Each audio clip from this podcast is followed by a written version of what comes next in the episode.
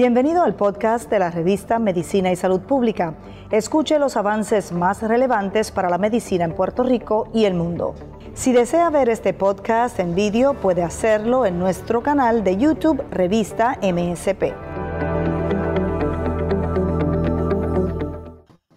Muy buenas noches y gracias por acompañarnos. Hoy estamos en directo así que el público podrá participar con sus preguntas o comentarios a través de la página de Facebook. Me acompaña el doctor Héctor Martínez, quien preside la American College of Cardiology, capítulo de Puerto Rico. Hola doctor, ¿cómo se encuentra?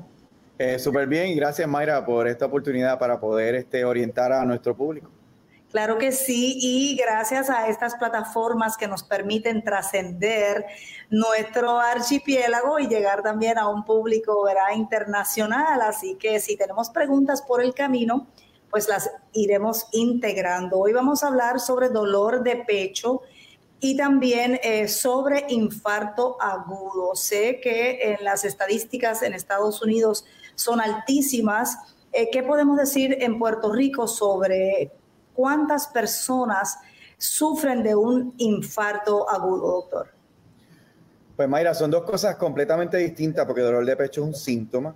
Infarto agudo, cuando estamos hablando, estamos hablando de infarto del corazón. En este caso, aunque pueden haber infartos de múltiples órganos, específicamente ¿verdad? del sistema cerebrovascular. Eh, pero para hablar primero un poquito sobre dolor de pecho, dolor de pecho es la segunda causa más común a la visita de una sala de emergencia, la primera siendo dolor abdominal. Y es esta sensación de apretón, eh, eh, sensación que el paciente no puede respirar, muchas veces que nos hace pensar que puede estar asociado a problemas del corazón. Eh, cuando el historial indica que es un problema del corazón es cuando el paciente nos dice, mire doctor, este dolor me está dando, esta incomodidad me está dando cada vez que hago algún tipo de actividad, ya sea cuando están trabajando en la casa, cuando están haciendo ejercicio, y es ahí cuando entonces le llamamos al dolor de pecho angina, ¿verdad? Porque mucha gente habla sobre la angina y, angina, pues, dolor de pecho secundaria cuando pensamos que es un problema del corazón. Eh, claro, este es el síntoma clásico eh, de cuando eh, los pacientes van a la sala de emergencia y se agarran el pecho y, sienten como una sensación también como de llenura asociado muchas veces a dolor en el brazo, dolor en la quijada, dolor en la nuca y específicamente en mujeres podemos ver síntomas atípicos como náuseas, vómito, eh, dolor en la espalda y por eso es que es tan importante que los pacientes visiten una sala de emergencia y en estos tiempos ¿verdad? de pandemia siéntanse eh, en, en, toda seguridad de que los protocolos de los distintos hospitales en Puerto Rico han sido, eh, han sido hechos para proteger a los pacientes. Y el hospital donde yo trabajo, el Mayagüez Medical Center, pues nosotros tenemos todos los protocolos necesarios para que los pacientes se sientan seguros visitando el hospital y la sala de emergencia. Eh, claro, el dolor de pecho y vamos a ir a poder identificar, ¿verdad? Cuando se trata ya de un síntoma, reflejo de un problema a nivel de circulación sanguínea, pero puede dar por otras razones, si un poco pudiéramos entrar para que el público sepa, ¿verdad? Que quizás sí hay que ir al médico, pero no necesariamente es que le está fallando el flujo de sangre hacia el corazón. Definitivamente, Mayra, y gracias, gracias, qué bueno que lo traes, porque es en la minoría de los casos donde el paciente que tiene dolor en el pecho es secundario a un problema del corazón o un problema circulatorio. En aproximadamente un 10% de los casos donde sí se puede asociar a un problema del corazón, claro. No obstante, siempre deberíamos hacerle caso a ese síntoma si es algo nuevo, si es algo que no es esperado, si tenemos historial en la familia de problemas del corazón, si tenemos diabetes, hipertensión, si somos fumadores, si hay pacientes que han tenido eventos en el pasado deberíamos ser un poco más eh, celosos en visitar una sala de emergencia o visitar eh, el hospital. ¿Por qué? Porque necesitamos, más que todo, diagnosticar al paciente rápidamente. ¿Por qué? Porque nosotros tenemos protocolos específicamente en los hospitales donde hacemos procedimientos de donde podemos operar a los pacientes inmediatamente, que es lo que se le conoce como una angioplastía primaria, que nosotros lo hacemos, yo me dedico a eso, donde podemos frenar a que el paciente siga teniendo un infarto del corazón poniendo unos dispositivos especiales que probablemente todo el público lo ha escuchado, son los famosos stents, las mallas, eh, que básicamente frenan a que el paciente tenga el infarto y podemos restablecer la circulación sanguínea del corazón y el corazón pues eh, eh, no, no se muere, no hay una parte que muere el músculo del corazón y evitamos así que el corazón pues tenga disminución de oxígeno y se ponga el músculo débil. So, definitivamente, Mayra, lo más importante es que el paciente identifique que estos síntomas son nuevos, que esto no parece ser un problema usual que han tenido en el pasado y que visiten a su médico o a la sala de emergencia lo más rápido que puedan. Claro, porque el infarto es una emergencia médica y el dolor puede ser síntoma de esa emergencia médica, así que lo más aconsejable, independientemente de cuál sea el origen, es ir a verificarse en una sala de emergencia. Y ese es el mensaje que le queremos enviar a todos los pacientes que nos, nos, están sintonizando y todas las personas. Lo más importante es visitar a la sala de emergencia. Y otra cosa que es bien importante es visitar una sala de emergencia que tenga los servicios necesarios, ¿verdad? Porque no porque uno está en un hospital, eh, lamentablemente en Puerto Rico, pues no todos los hospitales están equipados para tener los servicios de, como ya les estaba explicando, de angioplastía, de una cirugía de corazón abierto, nosotros, yo trabajo en un hospital que, efectivamente nosotros tenemos todos esos servicios disponibles eh, para servir el área oeste de Puerto Rico. Pues doctor, ya tenemos a Mari Navas desde México sintonizada. Muchísimas gracias por acompañarnos. Eh, quizás eh, uno como ciudadano se pregunta, pero bueno, yo tengo siento un dolor, pero cómo debe ser ese dolor para provocar que yo vaya a esa sala de emergencia. ¿Cómo distinguir, doctor, que sea ese dolor que realmente tenga que hacer que uno vaya a la sala de emergencia y no sea simplemente quizás un problema muscular? Hay características clásicas, eh, como por ejemplo, como le estaba explicando al principio, dolor al esfuerzo es, es el más común. Este, una de las características que yo siempre digo a los pacientes para poder diferenciar si es un problema o no es si se tocan en el pecho, si se tocan el esternón, el área del pecho, y les duele cuando se tocan, es una característica que no es tan clásica de ser un problema del corazón. Eh, muchas veces se asocia a problemas musculares. Claro, no deberíamos dejarnos llevar del todo, y así yo le explico a mis estudiantes y a mis residentes, porque a la verdad que a veces si nos dejamos llevar de que no es el síntoma clásico, perdemos algunos pacientes. ¿Y cuáles son esos pacientes? Pacientes diabéticos, pacientes que tienen neuropatía, mujeres que como le expliqué los síntomas son raros, específicamente mujeres de edad avanzada que han sido fumadoras, de la misma forma que tienen neuropatía de las piernas o neuropatía de algún otro órgano, también existe neuropatía y disminución de sensación de síntomas asociados a problemas del corazón. Por eso es que en realidad lo más importante es ir a la sala de emergencia, porque podemos combinar diferentes estrategias de estratificación, como son un electrocardiograma, unas enzimas cardíacas que también hacemos, con una prueba de sangre, y si entendemos que el paciente es de alto riesgo, entonces procedemos a hacer lo que se le conoce como un cateterismo cardíaco, un angiograma del corazón, que esa es mi especialidad, donde miramos específicamente las arterias del corazón y ahí decidimos si verdaderamente es un dolor de pecho secundario a un problema de arterias del corazón ocluidas. Pues doctor, tiene ya algunos fanáticos y pacientes también ah. sintonizados la transmisión. Tenemos a Nicolás Rivera, dice, este es mi médico. por supuesto, por eso es una de, uno de los recursos ¿verdad? Que, con los que contamos en la revista de Medicina y Salud Pública. Este doctor, estoy leyendo las notas que cerca de 3 millones de personas en Estados Unidos anualmente tienen algún tipo de, infarto agudo. Pero ¿cuánto tiempo tiene la persona para salvar su vida? Eh, ¿Cuánto tiempo tiene que transcurrir? ¿Con qué tiempo se cuenta, verdad? Para esa intervención eh, inicial antes de que quizás sea un evento fatal. Pues nosotros tenemos protocolos en el hospital cuando el paciente presenta que dentro de esa primera media hora que el paciente presenta al hospital ya tenemos que estar dando ese primer medicamento de rescate en caso de no tener disponible la alternativa de hacer un procedimiento de emergencia pero sí también tenemos otros protocolos cuando está disponible la alternativa de poder hacer una angioplastía primaria, que dentro de los primeros 90 minutos nosotros tenemos que hacer esos ese protocolo de subir al paciente a nuestra sala de cateterismo y abrir esa coronaria, poner un stent y salvarle la vida al paciente. Ahora, la responsabilidad de que el paciente tiene que llegar al hospital es, es inmediata. Eh, donde yo entrené, los pacientes usualmente llegaban dentro de 10, 15 minutos y me decían, doctor, es que yo lo que llevo son 15 minutos y tengo un dolor y efectivamente tenía un infarto. Aquí en Puerto Rico tenemos la, ¿verdad? La, la cultura de ir a preguntar al, vecino, pasarse la mano, irse a dar un bañito, que es lo que me dicen los pacientes. Y en realidad eso lo único que está provocando es delay en tratamiento. Por lo tanto, Tenemos que ser agresivos en educación, porque en Puerto Rico lo que necesitamos es mayor educación a la población, mayor educación a los pacientes. Y mientras tengamos esta educación, pues el paciente se siente más empoderado para, para saber que tiene los servicios necesarios. Y, ¿verdad? y gracias a Dios nosotros en, el hospital donde yo trabajo tenemos todos los servicios necesarios para poder dar esta, este, este servicio. Y en Puerto Rico tenemos muchos hospitales muy buenos que los pacientes pueden confiar para recibir este servicio. Pero la, la pregunta importante, Mayra, son dos cosas. El paciente tiene que ir rápido y lo más rápido posible, ¿ok? No puede ser mañana, no puede ser en la noche, no puede ser cuando vengan mis hijos. Eh, y mientras más rápido, eh, más músculo podemos salvar del corazón.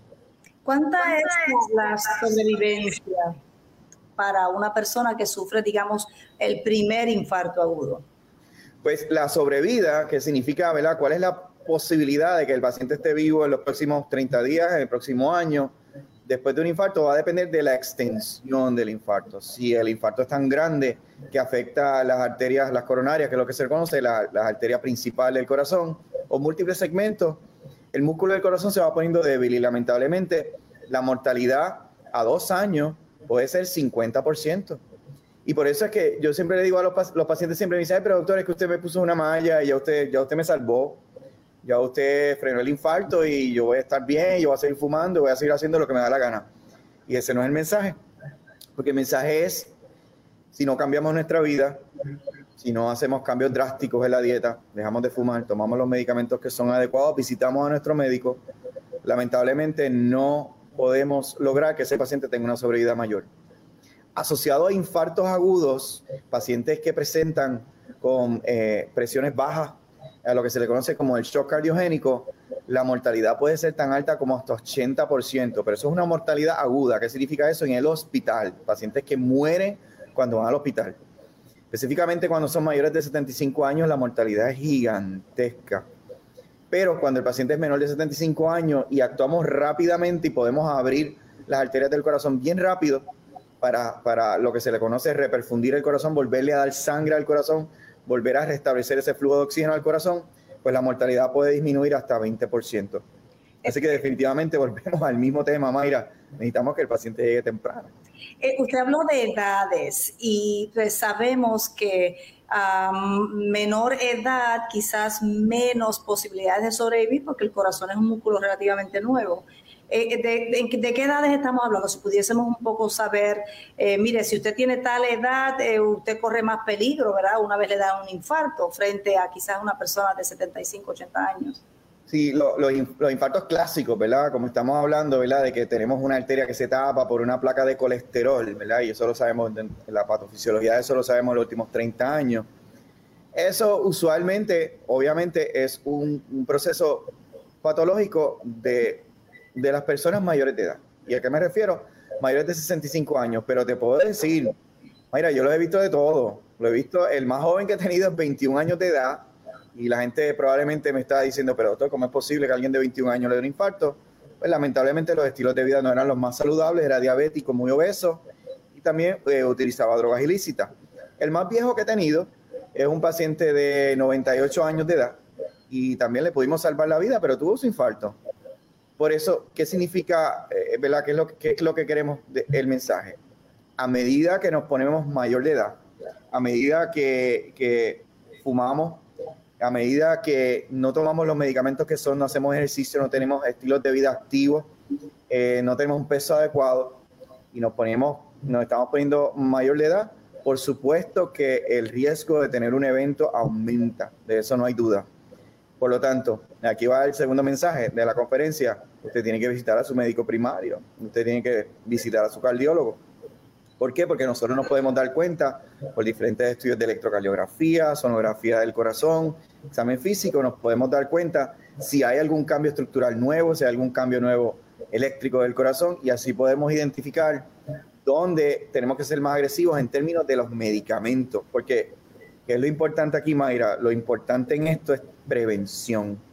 Y esa es la palabra que no utilizamos mucho, ¿verdad? Porque en Puerto Rico, al igual que en los Estados Unidos, nosotros nos copiamos mucho de, los Estados Unidos. A nosotros nos encanta las, las intervenciones que son agudas, las intervenciones que son ahora mismo. Doctor, deme una pastilla para que se me quite el dolor. Doctor, póngame una malla para yo salvarme. Doctor, opéreme para yo estar mejor. Pues ese tipo de intervención lamentablemente eh, cuesta mucho dinero, cuesta mucho al erario y puede provocar mucho daño al paciente. Por eso lo que queremos es prevenir que el paciente tenga un infarto y por eso es que necesitamos que el paciente visite a su médico primario y se dé seguimiento en términos de la terapia que necesita. Claro, es que no hemos hablado de qué causa este infarto agudo y obviamente cómo prevenirlo. Ya usted comenzó a hablar de eso, ¿verdad? Con la modificación de estilo de vida. Pero ¿por qué hay que modificar la el estilo de vida? Pues ahí tenemos que hablar de qué es lo que realmente provoca ese infarto. Pues eh, como, como te dije, Mayra, anteriormente, es en los últimos 30, 35 años que entendemos por qué es que ocurren los infartos. Es como yo le explico a la gente, esto es nuestro reloj biológico. Lamentablemente los seres humanos no somos eternos. Y de la forma que nuestro organismo va envejeciendo por dentro, es que va creando depósitos de calcio en los diferentes vasos sanguíneos. Esos depósitos de calcio y colesterol eventualmente pueden provocar que los diferentes vasos sanguíneos se vayan tapando y cuando se van tapando, puede ocurrir lo que se le conoce una fractura de, ese colesterol, de esa placa. Cuando ocurre esa fractura, y ese es el evento que todavía no estamos muy claro por qué ocurre en unas personas y otras no, es un evento que tiene que ver también mucho con inflamación. Y cuando ocurre esa fractura, es cuando ocurre un sangrado interno y entonces se activan una serie de factores, plaquetas y este, hormonas que tenemos en el cuerpo que provocan un coágulo.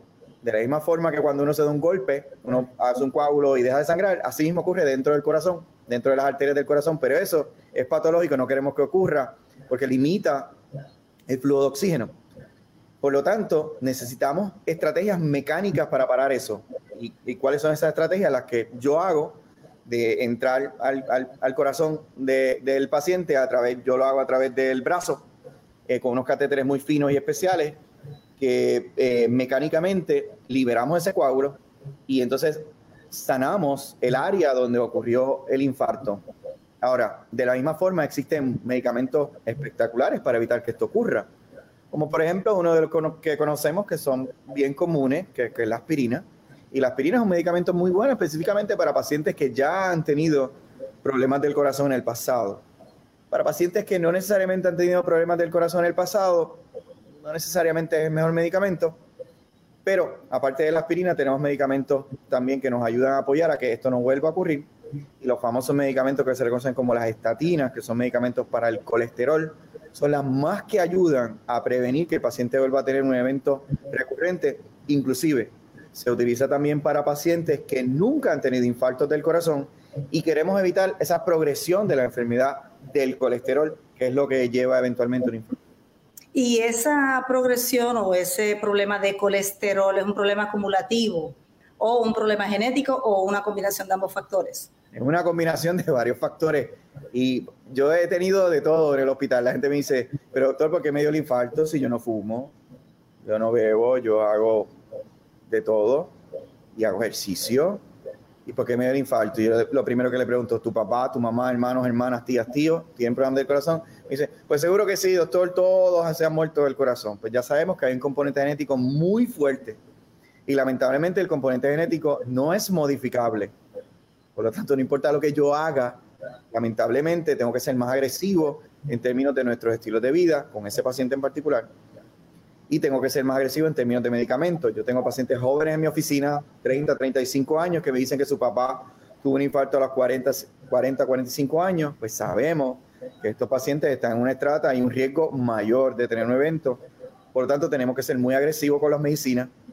Quizás en estos pacientes yo tiendo a dar medicamentos mucho más potentes eh, para evitar que se forme un coágulo y medicamentos para el colesterol mucho más potentes, al igual que todos son referidos a un nutricionista, porque si no cambiamos los estilos de vida y dejamos de comer toda esa comida que nos encanta, lamentablemente se acumula y es un componente significativo que nos puede provocar eh, un infarto. Así que estilos de vida activos y ser responsable con nuestra salud es uno de los mecanismos para poder evitar eh, tener un infarto del corazón. Sin embargo, doctor, también puede haber el caso de una persona que lleva una vida relativamente saludable y también tener problemas con el colesterol cuando se dice que o el cuerpo lo produce. Si nos puede explicar un poco la mecánica, ¿verdad? Eso es lo que se dice comúnmente. ¿Qué puede pasar con estas personas? Que siempre tienen un colesterol elevado. So, tener el colesterol elevado no necesariamente significa que vamos a tener un problema del corazón. Eso no significa eso y eso yo se lo explico a, a mis pacientes. Tener un colesterol elevado significa que tenemos un riesgo mayor de tener un evento en un futuro. Claro, eso no solo se utiliza como un, target, una estrategia, sino que también tenemos que combinar las otras estrategias, que son los estudios no invasivos. Como por ejemplo, podemos utilizar estudios para medir el calcio dentro del corazón, podemos utilizar estrategias de lo que se le conoce como una eh, calculadora para calcular el riesgo de que el paciente tenga un evento cardiovascular en los próximos 10 años, que se le conoce como la calculadora famosa de Framingham. Podemos también utilizar este, eh, imágenes no invasivas como eh, eh CT scan del corazón con una angiografía virtual, que eso también nos ayuda y no necesariamente es un procedimiento invasivo. Pero ¿qué es lo más importante? Lo más importante en esto es que los pacientes tienen que entender que no porque tenga el colesterol alto significa que vamos a morir de un infarto ahora. Tampoco es que lo podemos descartar y lo dejamos pasar. Yo tengo pacientes que me llegan con 200, 230 de colesterol malo y me dicen, pero doctor, es que me dijeron que eso era normal. Eso no es normal nunca, ¿ok? Y no es que el paciente lo produce, porque eso es otra cosa. Es que el paciente no tiene la habilidad de eh, eh, tener un mecanismo donde se lo puede eliminar del cuerpo. Y esto tiene que ver más con el hígado y tiene que ver también con una cosa que se le conoce como síndrome metabólico. ¿Y qué es el síndrome metabólico? Eso necesitamos, ¿verdad? nuestros compañeros endocrinólogos que nos ayudan con eso, pero es, un síndrome que nos dice que la dieta no es la más adecuada y el hígado no puede ya filtrar todas las grasas y todos los carbohidratos que estamos este, ingiriendo. Claro, y usualmente viene, ¿verdad?, acompañado también con lo que es la diabetes, eh, alta presión y todo eso es una bomba de tiempo, ¿verdad?, para, para este tipo de pacientes. Eh, doctor, usted habló de un número para el colesterol. ¿Hay un número saludable para el colesterol? ¿Va a depender de la edad y el físico de la persona? Eso es así, depende de los factores de riesgo que tenga el paciente y depende si ha tenido eventos o no ha tenido eventos en el pasado. Eh, la edad es significativa también, porque no es lo mismo un paciente de 30 años que tenga un colesterol malo por encima de 100, no necesariamente significa que es patológico, pero no es lo mismo para un paciente que ya ha tenido un evento cardiovascular, que queremos tener esos colesteroles por debajo de 70. Esto es un tema bien controversial, Mayra. Y lo, eh, qué bueno que me lo preguntaste, porque yo no soy muy fanático de, que tenemos que llevar los números del colesterol a, tal rango. ¿Por qué? Porque hay pacientes que lamentablemente no los podemos llevar a los números que, los tenemos que llevar y a veces empujando eso, y, aquí más me refiero a la presión, eh, empujando los medicamentos de la presión y añadimos más medicamentos de la presión, entonces es que creamos los efectos secundarios. Y eso no es lo que queremos tampoco, porque si el paciente no tiene una calidad de vida adecuada, pues entonces, ¿cómo, le vamos, ¿cómo yo le voy a decir a un paciente, tómate esta pastilla que te va a salvar la vida? Y el paciente va a decir, pero doctor, es que yo me siento mal. Pues en realidad tenemos que tener ese balance. Y, y aquí es donde viene el arte de la medicina. La medicina, lamentablemente, por, por bien o por mal, es un arte y no necesariamente es cierta en todo, pero queremos ser bien agresivos con el paciente que ya ha tenido un evento cardiovascular. ¿Qué significa eso? Queremos que ese colesterol malo, que se le conoce como LDL, Low Density Lipoprotein, sea por debajo de 70. Creo que en el próximo año ese número va a bajar. La KIA, ¿verdad? Los, los expertos de la American College of Cardiology y American Heart Association probablemente van a bajar ese número a menos de 50, porque hemos visto en la medicina basada en evidencia, y eso es un tema bien importante que también podemos discutir, todas las decisiones que tomamos en la medicina tradicional como, como conocemos aquí en Puerto Rico deben ser basadas en evidencia y no deben ser basadas en lo que yo creo o en mi experiencia. Por ende, para eso tenemos la guía. La guía del American College of Cardiology claramente establece pacientes que han tenido eventos cardiovasculares previos colesterol malo, LDL debe estar por debajo de 70 miligramos por decilitro. Y doctor, ¿cuán importante es la actividad física, el ejercicio formal, la rutina, el quemar esas calorías, que es algo que realmente pues muchos eh, le rehuimos? Eh, eh, es muy importante desde el punto de vida, desde el punto de vista de estilos activos que yo siempre le digo a la gente, tienes que cambiar tu vida, si no cambias tu vida no, vas a lograr nada. Claro, eso es más fácil decirlo que, que lograrlo.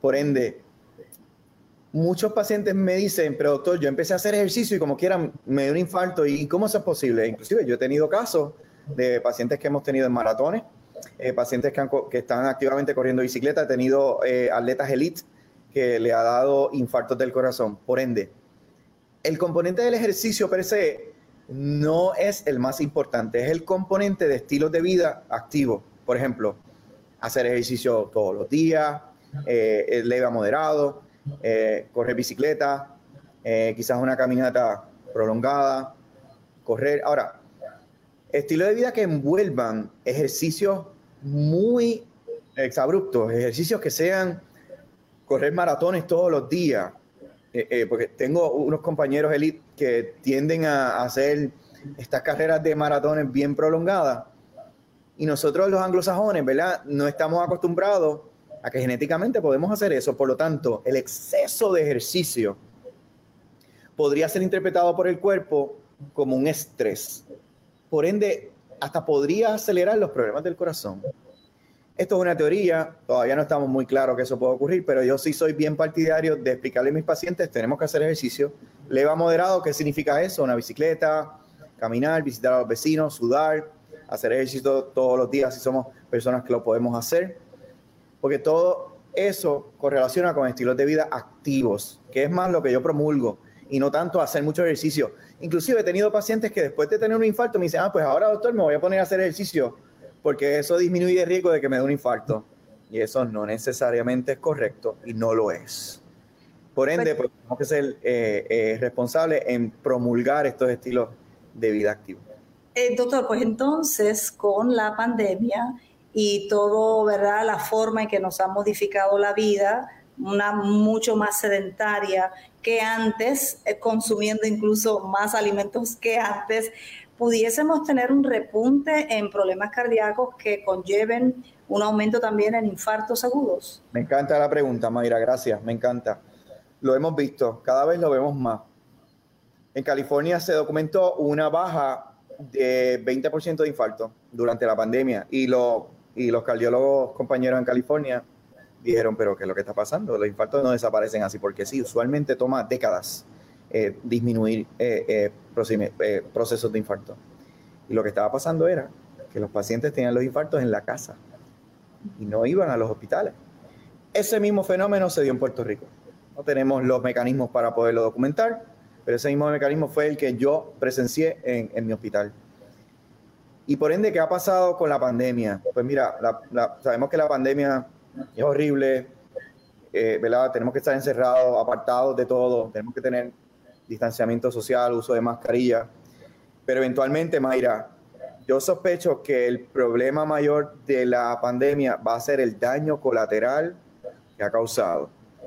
El distanciamiento de nuestros abuelos, de nuestros pacientes más mayores, ha provocado mucha depresión, ha provocado mucha tristeza, ha provocado desasosiego y los pacientes sienten que no tienen esperanza. Y he tenido pacientes que me dicen, pero doctor, ¿por qué voy a ir al hospital si se me va a pegar el COVID?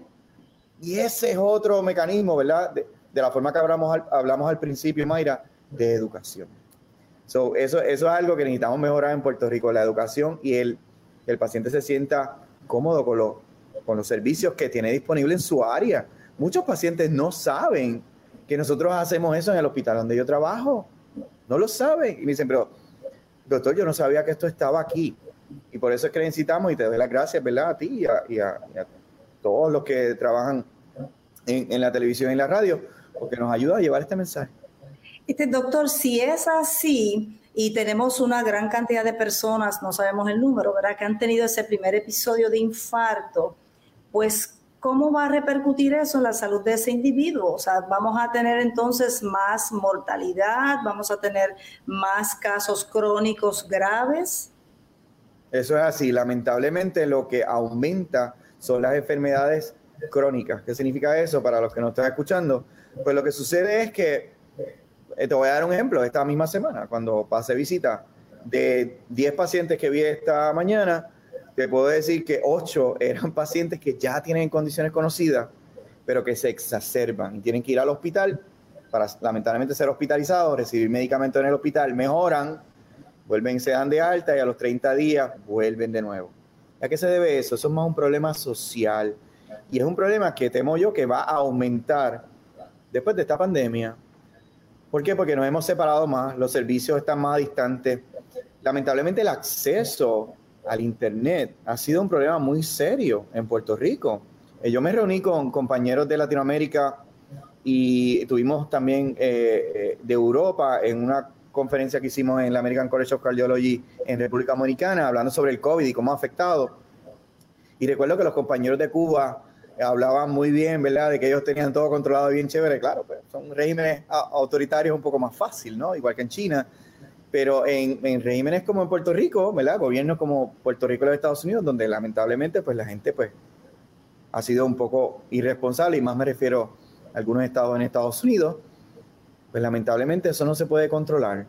Mientras que en Puerto Rico nosotros hemos sido bastante responsables en el uso de la mascarilla, la gente está bien aware, y eso pues yo me siento proud de, de, los puertorriqueños porque la verdad que hemos dado el ejemplo, al igual que muchos quieren aceptar esa, la vacuna y muchos pacientes mi doctor, ¿cuándo me la puedo poner? Y, y es necesario, y yo, por supuesto, y te la puedes poner inmediatamente.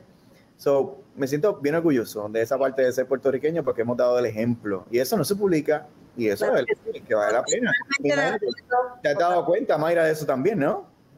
Totalmente de acuerdo con usted, doctor. Entonces, quería aprovechar, ya que habla de la vacuna, esos pacientes que ya han tenido infarto y tienen condiciones cardíacas están en ese grupo 1C de alto riesgo, que ya próximamente se podrían vacunar.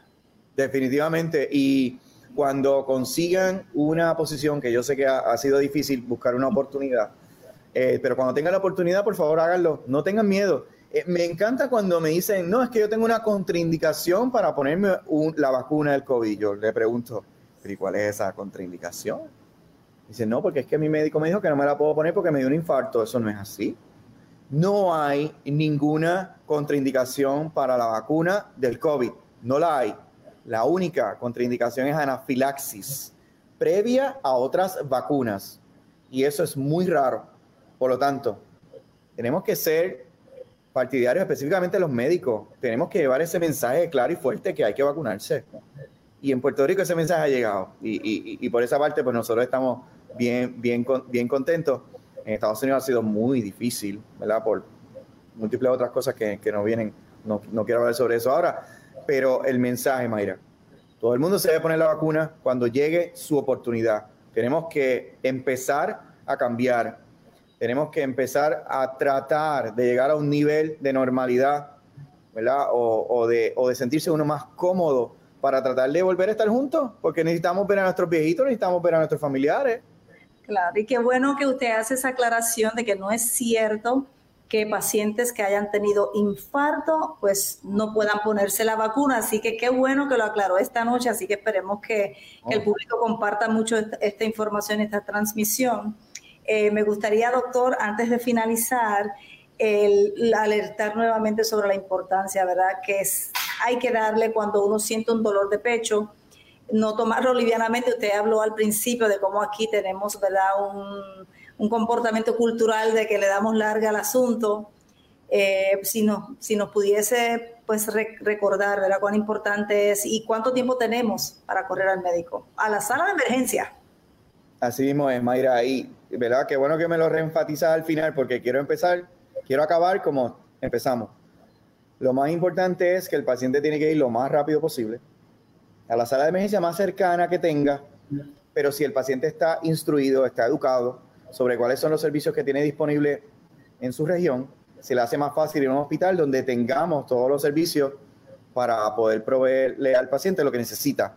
Y en Puerto Rico estamos bendecidos porque tenemos muchos hospitales.